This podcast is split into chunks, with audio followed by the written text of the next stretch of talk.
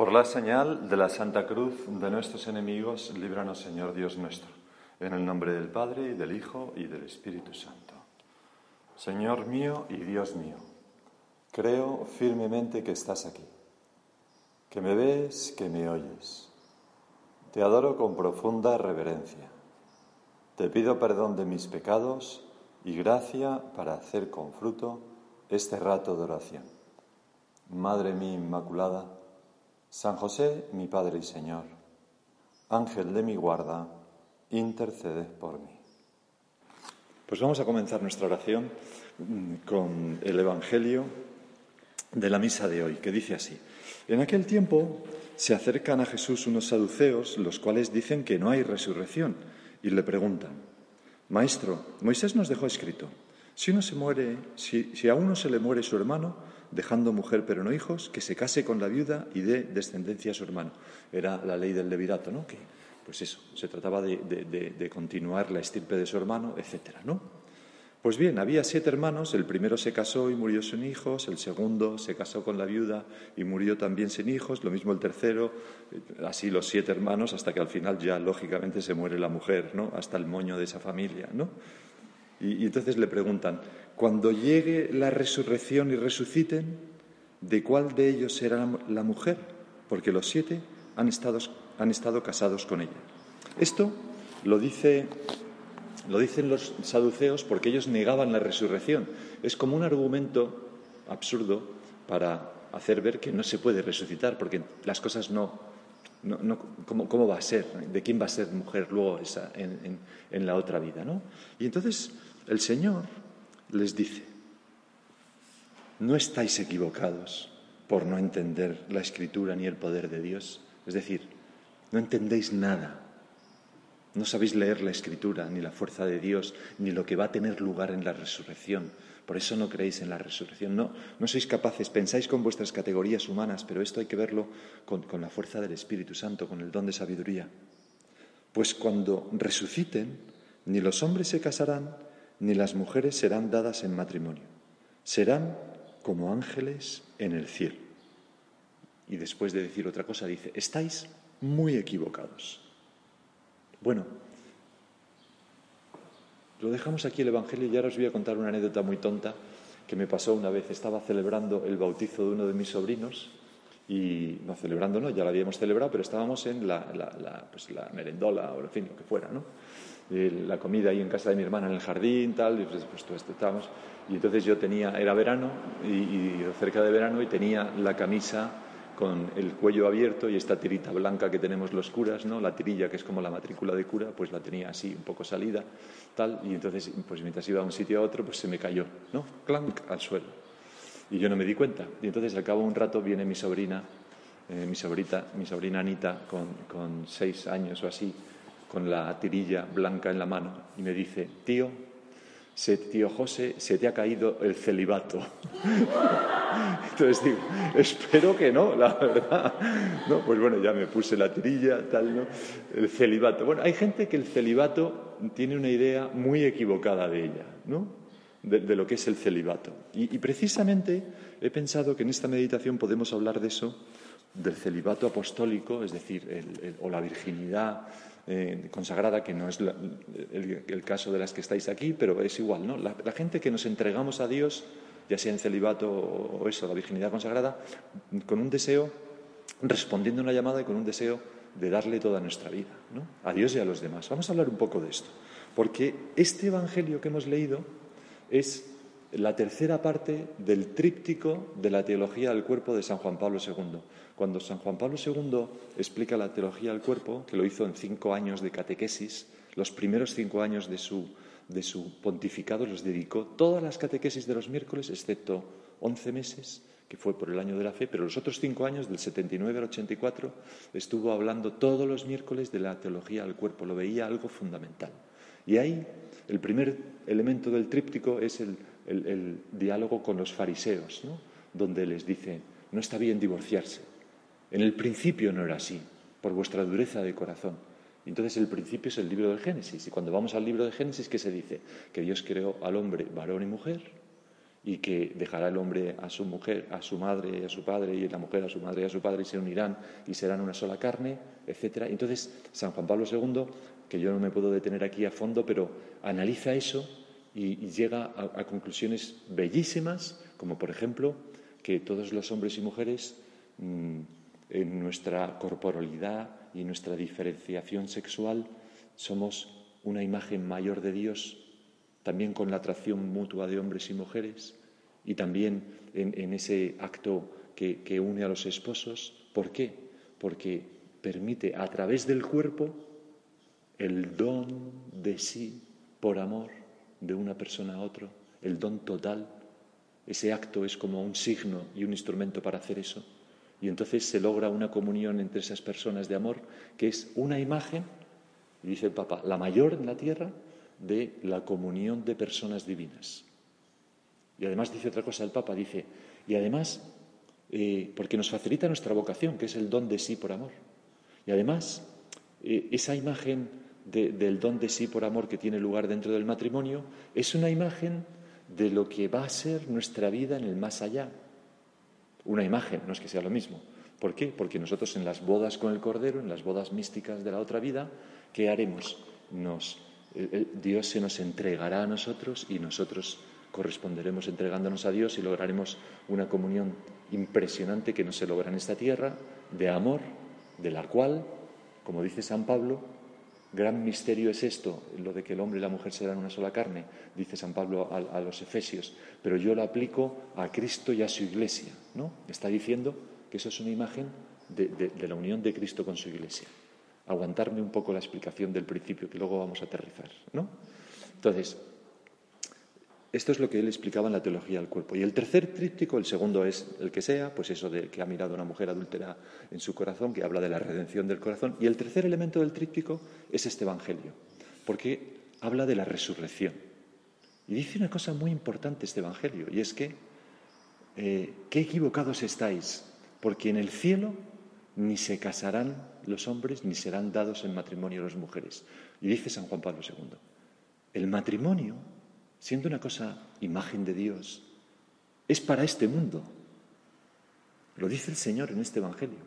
En el otro mundo no habrá matrimonio, porque ya no hay necesidad de un signo, porque ya está la realidad, ya estamos desposados místicamente con Jesucristo, con Dios, ya estamos eh, viendo, contemplando cara a cara la Trinidad de personas. No necesitamos, no solamente contemplando, sino dentro de ella. Ya no necesitamos ese signo. Me acuerdo que estaba diciendo esto una vez a unas madres de Alegra en, una, en unas clases de teología del cuerpo y entonces una de ellas me dijo, ¿me está usted diciendo que después de todo el esfuerzo que hacemos en esta vida para aguantar a nuestros maridos y para querernos, no, lo decía positivamente, que en el cielo eso no va a haber? Y le digo, sí, me dice, pues qué decepción.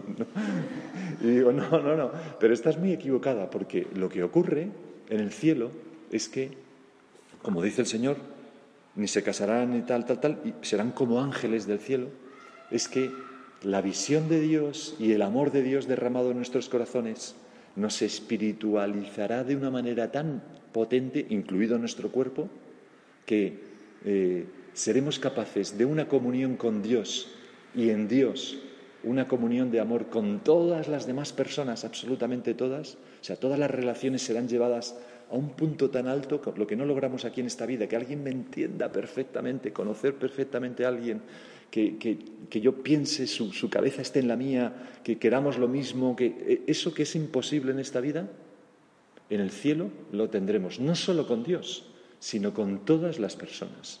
Y eso redundará de una manera misteriosa que no sabemos cómo será, también en nuestro cuerpo.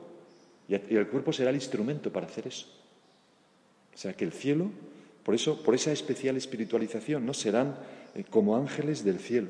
Y San Lucas añade, como, hijos de Dios. Con lo cual, fijaros qué maravilla, ¿no? De, de lo que está hablando el Señor. Es una cosa imponente. Bueno, pues San Juan Pablo II decía. Y ahora es cuando empezamos a hablar un poco más del celibato y de la virginidad. Decía, fijaros qué bonito. Cuando la llamada al celibato o a la virginidad por el reino de los cielos encuentra eco en el alma humana en esta vida, como nos ha pasado a ti y a mí, en las condiciones en las que ordinariamente se toman mujer y marido, ¿no resulta percibir difícil percibir una sensibilidad especial del espíritu humano que ya en las condiciones de temporalidad, o sea, ya en este mundo, parece anticiparse aquello de lo que el hombre será partícipe en la resurrección futura. O sea, el celibato es un don de Dios, porque nos da una gracia que nos hace capaces de anticipar en esta vida, como entre sombras, veladamente, no igual, claro, lo que va porque si, lo hiciera igual nadie se casaría, todo el mundo, bueno, no, porque no, pero es un don de Dios, ¿no? no es una cosa que nosotros elijamos, pero anticipar en esta vida lo que va a ser la vida eterna, el cielo, el cielo. Y por eso cualquier persona eh, tiene que dar gracias a Dios por ese tesoro de la Iglesia Católica, ¿no? porque les está hablando del cielo, en que hay otra vida en donde solo Dios basta de verdad. Y eso, las personas que abrazamos ese don de Dios, transmitimos también al mundo eso. Me acuerdo una vez que estaba cenando con unos compañeros, o sea, unos compañeros, no, un compañero y su mujer, sus hijos, y entonces, justo después de que les dije que me iba a ordenar, ¿no? Y entonces me dijo, oye, José, muchas tú no sabes lo importante que eres para nosotros, porque tu ejemplo sostiene nuestra fe. Yo no es que sea nada, da igual cualquier ejemplo de cualquier persona, no entregada a Dios, pero lo que él quería decir es ver que hay personas que renuncian a cantidad de cosas alegremente felices por amor a Dios, es una prueba de la existencia de Dios y de un más allá. Y esa es, esa es la, grandeza de, de toda vocación al celibato, que nosotros, Señor, anticipamos el cielo, bebemos directamente del caño del amor de Dios. No necesitamos un intermediario para que nos muestre el amor de Dios diciendo, pues sí, el matrimonio, que es una cosa santa y buena, ¿no? Muestra el amor de Dios, ¿verdad? A través de esa persona descubrimos el amor de Dios y las personas casadas tantas veces lo dicen. Es más, cuando dos novios se quieren mucho, una prueba de que es la persona con la que se tienen que casar es veo a la otra persona como un don de Dios para mí que me acerca a él. Pues eso, bueno, pero eso es como coger una cantimplora, llenarla y luego beber ese amor. ¿no? Nosotros no tenemos cantimplora, bebemos directamente del caño. Pero no porque seamos mejores que los demás, somos iguales que los demás. Lo que es grande es el don de Dios, que porque Él quiere pone eso en el corazón de algunas personas, sin saber por qué. ¿Quién puede decir ¿Quién puede explicar ¿no? cómo ha sido su vocación sin recurrir a Dios? De ninguna manera podemos hacerlo. Por eso, cuando el Señor estaba hablando en otro pasaje del Evangelio del matrimonio y de que uno no se podía divorciar ni, ni dar carta de repudio. Entonces le dicen sus discípulos que eran un poco cenutrios, ¿no? Le dicen, pues si esa es la condición del hombre con respecto a su mujer, no trae cuenta casarse. Entonces el Señor les dice una cosa que es, no todos son capaces de entender esta doctrina, sino aquellos a quienes se les ha concedido. Que es como decir, el, en esta vida salirse de lo que es habitual es un don mío, un don de Dios que pone en el corazón. No es una cosa que nosotros elijamos porque nos apetece más.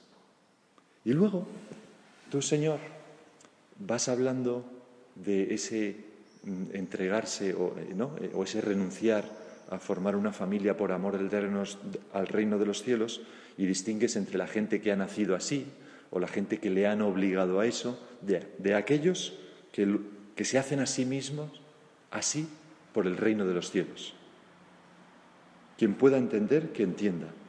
Y dice San Juan Pablo II, lo que dice el Señor con esas palabras es que la única motivación válida para abrazar el celibato, como nosotros, Señor, lo hemos hecho, es por amor al reino de los cielos. Ni siquiera hay un cálculo de los beneficios que voy a hacer el mundo. No, da igual, aunque yo abrazara ese don porque el Señor me lo da y luego nadie se acercara a Dios por, por mí, daría igual. Es por amor al reino de los cielos. Tampoco es por miedo. Es que tengo miedo de equivocarme. No, eso no es una motivación válida. Tampoco es porque, por supuesto, es que no me gustan las mujeres o no me gustan los hombres. No, no, por supuesto, eso no es una buena motivación. Es por amor al reino de los cielos. Por eso, cuando nosotros vemos una persona o, nos convertimos en una de esas personas, pues somos mm, como una manifestación de la capacidad que tiene el hombre, que tiene una mujer, de amar a Dios y, amar el reino de los cielos por encima de todo. Y puede ocurrir que haya personas que, siendo muy jovencitas o muy jovencitos, pues hayan abrazado el propósito de vivir una vida de entrega a Dios en celibato o en virginidad, ¿no? Pues con yo desde que tenía 14 años quería tal, desde que tenía 16, tal. Bueno, muy bien. Y muchas veces eso está motivado porque conoces a una persona que admiras mucho y quieres ser como ella. Esa no es una buena motivación. Dios se puede servir de eso, pero es una, es una motivación pasajera. O a veces, mm, no sé, ¿no? Eh, como decía una vez una persona que, que, estaba de noche durmiendo en el campo, rodeado de, en una excursión, tal, las estrellas arriba, un fuego, y pensaba, viendo a algunos mayores que les acompañaban, ¿no? Yo quiero ser como estos, no como mi padre, ¿no? Que es una vida súper aburrida, ¿no? Y esos vivían el celibato. Bueno, pues eso puede, pero eso no es una buena motivación. La motivación es por amor al reino de los cielos. Y, esa motivación no pasa si se tiene nada si se tiene en el origen, pero poco a poco, al madurar la vocación, uno va entendiendo que la vocación también exige renuncia, como el matrimonio, y que en esa renuncia la tiene que hacer por amor a Jesús y por amor al reino de los cielos. Y entonces se va purificando esa intención y la vocación incipiente cuaja en una persona. Porque es muy importante eso, porque fijaros, nosotros la vocación al celibato, dice San Juan Pablo II, no frustra la capacidad humana o las esperanzas humanas o el sentido esponsal del cuerpo, que es eso que he dicho antes, que es un signo y un instrumento para el don de sí y expresar ¿no? la comunión personal, tal que es reflejo de la comunión de personas. Dice, no, no, no, eso se puede hacer de dos maneras, en el matrimonio y en el celibato. Y en las dos incluye el cuerpo. El cuerpo es el instrumento para hacerlo. En un caso entregando a una persona y en otro caso no entregándoselo a ninguna persona en esta vida y entregándoselo a Dios. Y dice que es lo que hizo Jesucristo, que es perfecto hombre, y lo que hizo la Virgen. Jesucristo en la cruz, a través de su cuerpo, hasta la última gota, se entrega a su iglesia, que es su esposa, y al hacerlo cumple plenamente el sentido esponsal del cuerpo. Jesucristo es el esposo, con mayúscula, dice el Papa. Y igual que en el matrimonio la entrega de los cuerpos tiene una fecundidad, la entrega del cuerpo que se da en la virginidad, que es renuncia precisamente, pues tiene una fecundidad espiritual impresionante. Y dice el Papa, ¿dónde recibió bueno, ¿dónde consiguió Jesucristo redimirnos y hacernos sus hijos? En la cruz. ¿Y dónde redimió, dónde consiguió la Virgen hacernos hijos a todos? De ella. La Virgen que era Virgen, ¿no? Pues en la cruz, consintiendo en la entrega del cuerpo de su Hijo, que es parte de su cuerpo. Y dice, esta es la fecundidad espiritual que tiene el, el celibato y la virginidad, que es muy bonito. Nosotros Cualquier persona que se entrega a Dios en el celibato, en la virginidad, no frustra sus esperanzas ni su instinto de maternidad o de paternidad, sino que lo ejerce de una manera nueva. Y todas las características de una madre, vamos, fijaros, a una monjita, que, ¿cómo se le dice? Madre, a un sacerdote, ¿cómo le llama la gente? Oiga, padre, ¿por qué? Porque tienen, hay esa fecundidad, precisamente porque se, renuncia a engendrar hijos, se puede llamar hijos a muchas más personas. ¿Qué es lo que le pasó a la Virgen? Bueno, y todo esto son mm, como grandezas que tenemos en el amor, en el celibato. La gente que abraza el celibato no es gente sin amor, sino con demasiado amor. Pero un amor que nos has puesto tú en nuestros corazones. Demasiado para darse a una sola persona. Se piensa, pues yo podría hacer feliz a una persona, sí, pero Dios quiere que renuncie a eso para hacer felices a miles de personas. Y esto nosotros lo tenemos que cultivar en nuestra vida. Es algo que tú nos das, Señor. Así queremos ser cada uno de nosotros. Entendemos perfectamente aquel punto de surco de San José María. Lo que se necesita para ser feliz no es una vida cómoda, sino un corazón enamorado, enamorado de Dios y por Dios de todas las almas, de todo el mundo. Ser muy madres, muy padres con todo el mundo. A eso está llamado una persona que vive el celibato. Por eso San José María decía que las personas que abrazaban este estado eran los aristócratas del amor. Fijaros qué, expresión tan impresionante, ¿no? Mira lo que dice el catecismo. Llamados a dedicarse totalmente al Señor y a sus cosas, quienes aman así se entregan enteramente a Dios y a los hombres. El celibato es un signo de esta vida nueva. Aceptarlo con un corazón alegre anuncia de modo radiante el reino de Dios. Nosotros, Señor, con gran alegría, para nosotros el celibato no es, el celibato. ¡Oh, ¡Qué agotador! No, todo lo contrario, sino que es algo ilusionante. Nunca lo vemos como una carga, sino como algo que nos permite hacer cosas increíbles, estar disponibles para los demás. Precisamente nosotros tenemos menos problemas que los demás para hacer nuestros los problemas de los demás y cargar con los problemas de los demás. Nosotros, como decía San Pablo, ¿no? Estamos libres de muchas preocupaciones, de contentar a la mujer, al esposo, tal, para podernos dedicar en cuerpo y alma a los demás. Y por eso, las personas del Opus Dei, por ejemplo, San José María nos enseñó que nosotros vivimos un celibato apostólico, que significa que tiene un sentido de, de entrega a toda la humanidad. El apostolado no es algo añadido, es que yo me entrego por amor al reino de los cielos para hacer muy felices a todas las personas, llevándoles la doctrina de Jesucristo. Por eso nosotros no nos podemos desentender de eso jamás.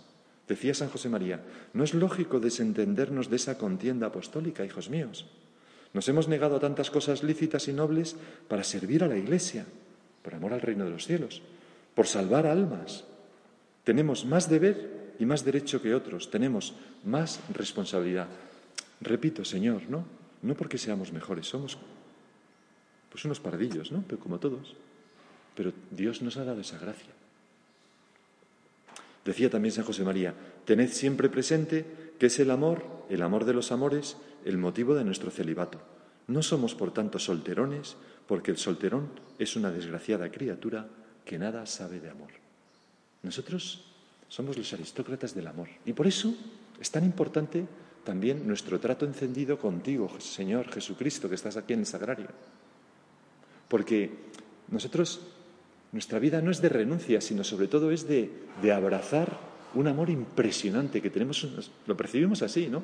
Qué suerte hemos tenido de que, de que tú me hayas pedido la vida entera, Señor, y te me des a mí de esta manera, que parece que el corazón se me rompe. Y uno puede pensar, oiga, no se venga arriba, esto le pasará a usted, porque a mí la oración me cuesta mucho, yo no noto todo eso. Pero se nota con el tiempo, porque el amor a Dios, el amor a Jesucristo, es muy difícil al principio, porque es inmaterial.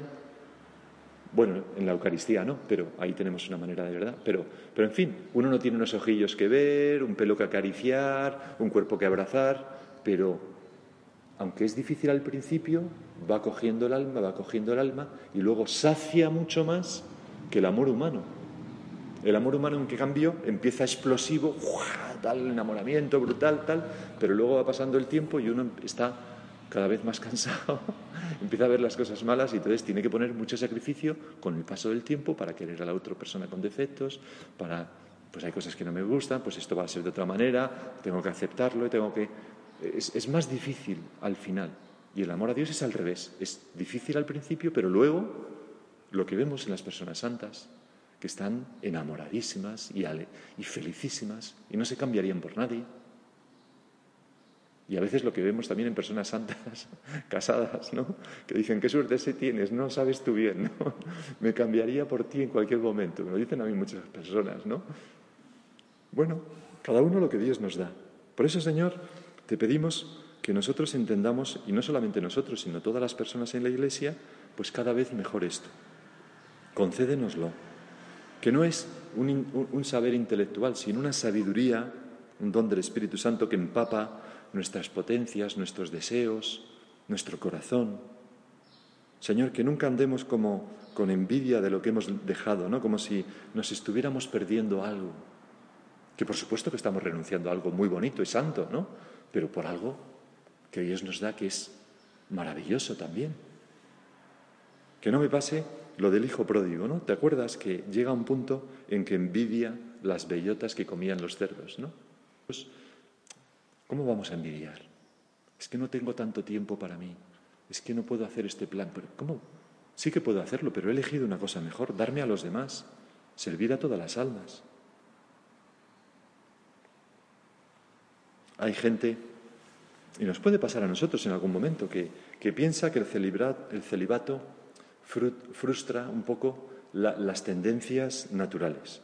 Y esto no es verdad, ya lo he explicado un poco antes, ¿no? Podría ser un hombre, una mujer quedaría frustrada o frustrado si abrazara ese estado por egoísmo. Eso sí. Pero si se hace por amor, el amor es lo natural en el hombre, eso es la vocación del hombre. Lo que planifica un hombre o una mujer es la entrega por amor. Y no hay mayor entrega por amor que la que se da en una persona que se entrega a Dios y a todos los hombres a través de Él. Dar la vida a otros, amar con todo el ser, con todo mi cuerpo también, aunque eso se expresa en la renuncia. Tengo aquí una cosa que es una fecha muy impresionante que he cogido un libro. Es una mujer que en este caso es una monja que rememora su, su vocación. Y dice una cosa muy interesante, lo voy a leer. Dice, recuerdo que cuando empezaba a notar la vocación, empecé a regalarle flores, se refiere a Jesús. Las cogía y las ponía al lado del sagrario. Se las regalaba. Hubo un día en que iba por la calle con una flor y un chico se me puso en medio sin dejarme pasar. Empezó a tontear conmigo diciendo, ¿esa rosa es para mí? Y yo pensaba, ¿y este? Que esta flor es para mi Jesús, pesado. Así empecé a hacerle regalos a Jesús. Esto lo cuento para explicar lo siguiente. Es una cosa que debo decir que me gusta y me emociona. Verás, es una entrevista, ¿no? Cuando hablo. Toda mi afectividad, todo lo que una chica puede despertar un día en una chica puede despertar un día al calor de un chico, al estar con un chico o en el noviazgo, todo ese sentimiento que va aflorando y que se siente y alegra el corazón a través de los sentidos, al verle, al oírle, etc., todo eso lo he vivido en mi vida. A mí el Señor me lo ha dejado entender. Forma parte de la vocación. Yo no he tenido esa vivencia con un muchacho. Seguramente, si esto lo hablo con una psicóloga, dirá que qué vacío, que qué etapa quemada, una mala psicóloga, claro, que tengo un cráter afectivo y que estoy enferma, pero no es así. El Señor me ha ayudado a madurar en muchas cosas y esta vivencia es de alegría. Dios ha despertado toda mi afectividad de mujer a su lado, ante la Eucaristía. No he necesitado otra cosa. No he necesitado ni un chico ni un hombre y, sin embargo, no ha faltado nada afectivamente. Una chica entra en un convento porque Cristo la enamorado. Y esto, Señor, quien tenga una visión materialista de la vida no lo entenderá, pero nosotros lo entendemos perfectamente, aunque no hayamos entrado en un convento. Lo entendemos. Los primeros cristianos había mucha gente que seguía a Jesucristo viviendo el celibato en medio del mundo. Lo entendemos porque es una llamada tuya que nos hace plenamente felices. Y muchas veces nos descubrimos con una madurez afectiva mucha mayor que, que la de amigos y amigas nuestras que vemos que están desencajadas o desencajados. Y es algo que tú nos das. Bueno, vamos a a terminar, ¿no? Tenemos que alegrarnos y ser muy agradecidos, tanto si hemos recibido ese don como si lo recibe una persona a nuestro alrededor. Porque las personas que se entregan a Dios nos enseñan, lo hemos visto, nos hacen bien. Hay un verso ¿no? de un poema que dice una chica guapa que se entrega a Dios. No, como dice una chica guapa, dice sí, Dios. Es como Dios, ahí está. Y toda vocación, además lo sabemos bien, hunde sus raíces en la Iglesia y se alimenta de ella. Si una amiga tuya, si estás casada y un hijo tuyo o una, un hijo tuyo, o una hija tuya se entrega a Dios, debes apoyarla con todo el corazón, naturalmente que sí, porque es un tesoro para la Iglesia y porque además has recibido eso de la Iglesia, que tú y yo somos Iglesia. Jamás probamos a las vocaciones, jamás nos, nos enfrentamos, porque sería enfrentarse al mismo Dios. Y cuando nosotros escuchamos esta llamada, pues respondemos con generosidad. Decía San José María, dale generosamente al Señor ese corazón joven que tienes, esa vida hermosa, espléndida, dale esa vida tuya. Haz el sacrificio de Abel, no el de Caín. Y no es ningún, ninguna carga, es una cosa gozosa. Bueno, vamos a terminar ya. Vamos a acudir a nuestra Madre la Virgen. Eh, es, es maravilloso que a nuestra Madre, a María, le llamemos así, la Virgen. La Virgen. Y ya es, bastaría este argumento para decir, oye, pues debe ser una cosa bastante buena.